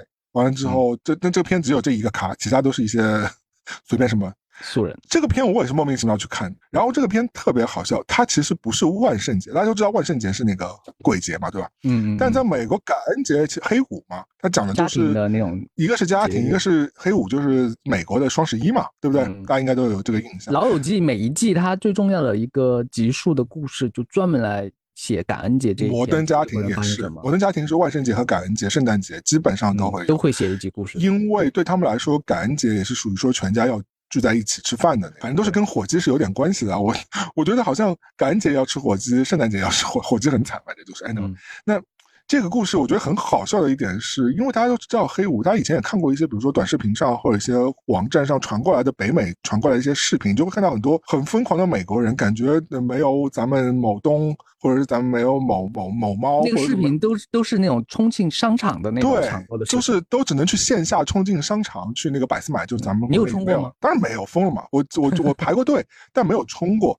就是我以前我以前刚到北美的时候有排过队，就是那些比如大牌打折的时候，但就是你在黑五的时候买过什么便宜货吗？有很多，有很多，的确有买过，就是也会在就相应的，但我会在官网上下单了。比如说，我跟你说，观众现在啊，听众现在在大家评论说，你说的那个电影到底在讲什么？就能够回到那个电影。好了，来了，我就我已经把前提讲清楚，大家应该看过这个冲进去，你已经给大家那个把这底透了，大家就会冲进那个商场嘛，比如说大家冲进那个那个叫什么沃尔玛，对吧？或者是冲进那个咱们那个这种这种大百货商店，就门口就冲进去。这个电影的开篇呢，就是一堆人冲进去之后呢，就冲的太凶了，就很多人被踩死啊，或者被被。被砸碎的玻璃割了喉啊，然后有人甚至给那个购物车把头皮给扯下来。这个这个我就不算剧透啊，反正就是你你也很喜欢看，如果喜欢 B 级片的话，会很喜欢看这些桥段，就很扯的一些镜头。就是明明其实冲进去也不会那么严重嘛，但他冲进去就就死了一批人。然后这是第一年，第二年之后，其中的有一个受害者的一个怎么着的关联人士就出来复仇了，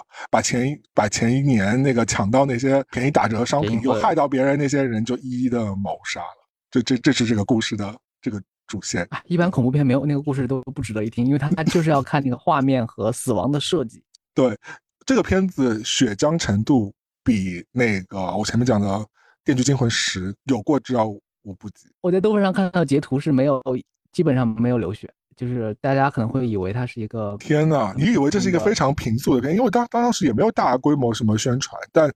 我昨天看很欢乐，就昨天电影 大家都在欢呼，哇哇！就是你会发现说，因为很多桥段就是很扯，因为它它它有点好笑，它是那种好笑的恐怖片，好好笑的惊悚片。虽然有很多那种被扯烂的镜头啊，或肠子乱飞的镜头，但是就很好笑。就你会觉得说这是不太可能发生的，但是它又发生了。和《死神来了》有有区别吗？有点像，有点类似的元素，但它又没有《死神来了》那么诙谐，就是是好笑的血浆片，而且它血浆给的是足够的。甚至是你会看到，呃，有大妈脸贴在那个冰柜的上面。那你知道贴上去，你又想把它扯下来的话，你脸皮就会被撕掉，对不对？就会有这种镜头，他会直接给，但是 但也不是很恶心，不是很非不是非常恶心啊。就是看完之后，你情绪上会起到一点发泄的作用。对，因为我最近就在追求想要看这种 B 级片，因为最近放松的对压了一肚子火，你知道，就是就很就很不爽，感觉很多事儿就让你觉得很不爽，就你需要有个出口。然后我觉得 B 级片可能就是一个很好的出口，你又不能说你真的去就是揍谁，对吧？就你不能去做那些呃，就是所谓的传统上恶毒的发泄的那些事情，你不你不会想要去做那些事情。但只是说你需要对，就好像去打游戏，你去游戏里疯狂杀人，可能也是一样的概念。那我觉得 B 级片是给了一个很好的出口，对，给我们这些内心阴暗的人一个方向吧。我最近在看的一个美剧是苹果出的，相对小众，就是已经出到第四季了，叫《为全人类》。苹果没看。它其实它的创作的主要方式就是，假如历史是这样，然后这个世界会变成什么样子？因为它第一季讲的就是讲苏联比美国率先登上了月球，就是以这个前提，就是说当时美国如果知道这个新闻之后会采取什么样的行动？当时的一些每个。是每个职位的人，他们会做出什么样的选择？是。然后第二季第，他到第四季的时候，基本上已经讲到千禧年了。他讲千禧年，就在九几年的时候就已经有了女总女女总统了。那个时候就开始有一些 LGBT 的平权的一些动作。他就是说，但是我我也没有认真看。我最喜欢看的就是每一季的第一集，他就会打破很多历史的节点和前提。就是说，如果那一年发生了这个事情，他和他离婚了，然后那个总统当选了，那个他只是你。原来是总统的人变成副副总统了，然后这个世界和这个政策会变成什么样子？然后他的创作的出发点是比较正面和光明的，嗯，就是他打造了一个，就是如果这个世界会这样，他会变得更好一点儿。他不是说很完美，他会说会往那个好的方向就偏移了一点。所以大家在看这个剧的时候是有一些正能量在身上的。所以它的名字叫为全人类嘛。嗯，这个这个其实是一个。因为苹果投资的电影相对来说都比较嗯真善美，对吧？因为这是苹果的一个对，它有它的一些宣那个宣传重点。对，然后看的时候会开心一些。对，但让我你让我想起来，就以前我看过一个剧啊，现在已经是查无此剧了那个状态，就 Year Years and Years，嗯，岁岁年年还是什么，反正就一个英剧吧，里面有小狼演的。然后完了之后，嗯，这个剧其实是蛮消极的一个剧，就是它其实讲说。它也是一个就是重塑未来和重重塑当下的一个一个细说了，但相对悲观和刻薄一点。嗯，但它其实对当下的反馈，其实今天来看啊，好像很多预言都成真了，所以你就会觉得啊，但这个剧现在已经是四零四了，所以就是 大家有缘分再找到吧。对，可以去看一看。我觉得这个因为无独有偶啊，日本也拍过这个题材，因为今年你看的日剧也不多嘛，重启人生算一个。重启人生，他的那个编剧笨蛋节奏，在二零一六年的时候，他做了一个剧叫《阴差阳错的女演员们》。嗯，他就请一些就在日本，就是算当红或者当红过的女演员，比如说广末凉子啊，嗯，井川遥、齐藤由贵这些人，他们就演，就是说，如果在一个人生的时间节点，他们就演用自己的本名在演，比如说广末凉子就演广末凉子。对，但是他们在时间节点没有走上女演员这条路，他们可能被其他的对。带走了，他们就走了另外一条人生，就是变成一个，就是这这个社会上各种各样的工作都去干，然后去演一个什么样的人生？其实女演员就是演一个自己重启，可能重启自己人生之后，然后去做了另外一件事情。这个这个作品是一六年，我觉得他也启迪了笨蛋节奏，可能在今年可能写出了重启人生。嗯，所以这个大家就可以看一下这个世界如果有可能会变成什么样子，因为大家也会想嘛，就很多，比如说当年你留在上海，对，今天的你可能会会是一个什么样子，或者是你就是去了其他的国家。你的人生会发生什么样的变化？是另外一个节点的世界发生的事情。但这个剧这种类型的剧集呢，好处和坏处都在于说它不会发生。就有时候你又期待它会发生，但有时候你又其实是害怕它会发生。所以它讲的是另一种可能性。因为漫威去年就是漫威最近出的作品，就大部分都分得很低嘛，但是它有个动画作品分很高。假如，嗯，假如，呃，就是假如，就是说可能美国队长是女孩。或者是假如那个就是那人工智能统治了那个世界，它有一集是讲这个嘛，脑洞更开，就和我们看到那个漫威主线剧情是完全不一样的。大家看到了另外一些可能性，就是哎那样那个故事也有它精彩的一面。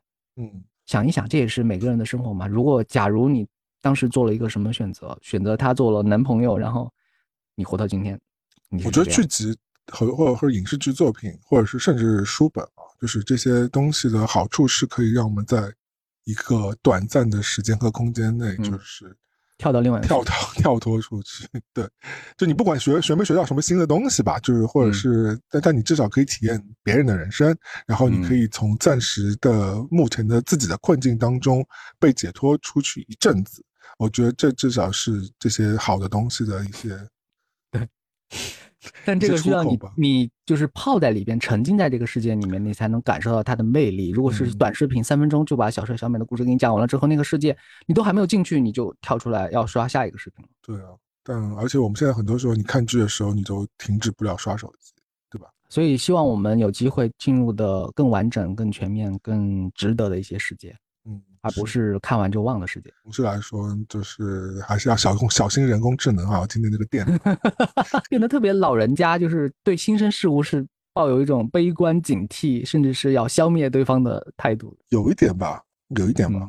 嗯，但我昨天很开心，是昨天我穿了一件新的夹克出门，那反正也很便宜的一件夹克，但就是就是一件新的夹，我也觉得它蛮特别的。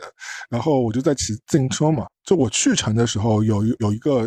老先生在街上，我停红绿灯的时候等的时候，那个老先生就大声的跟我说：“哎，你这个夹克很好看哦。”他跟我说啰里吧嗦说了几句，因为我戴着耳机嘛，所以我听到他在说我的时候，我还在专门把耳机拿下来再跟他聊了两句。因为我平时耳机就可能是防噪的嘛，所以你是不知道他在说你。然后当当他当我听说他听到他在说这件夹克好看的时候，他专门夸几句，说还是挺开心的嘛。无独有偶呢，我回程的时候也在骑自行车，然后骑了一半的时候，就有一个老阿姨就骑自行车追上来，她就跟我说。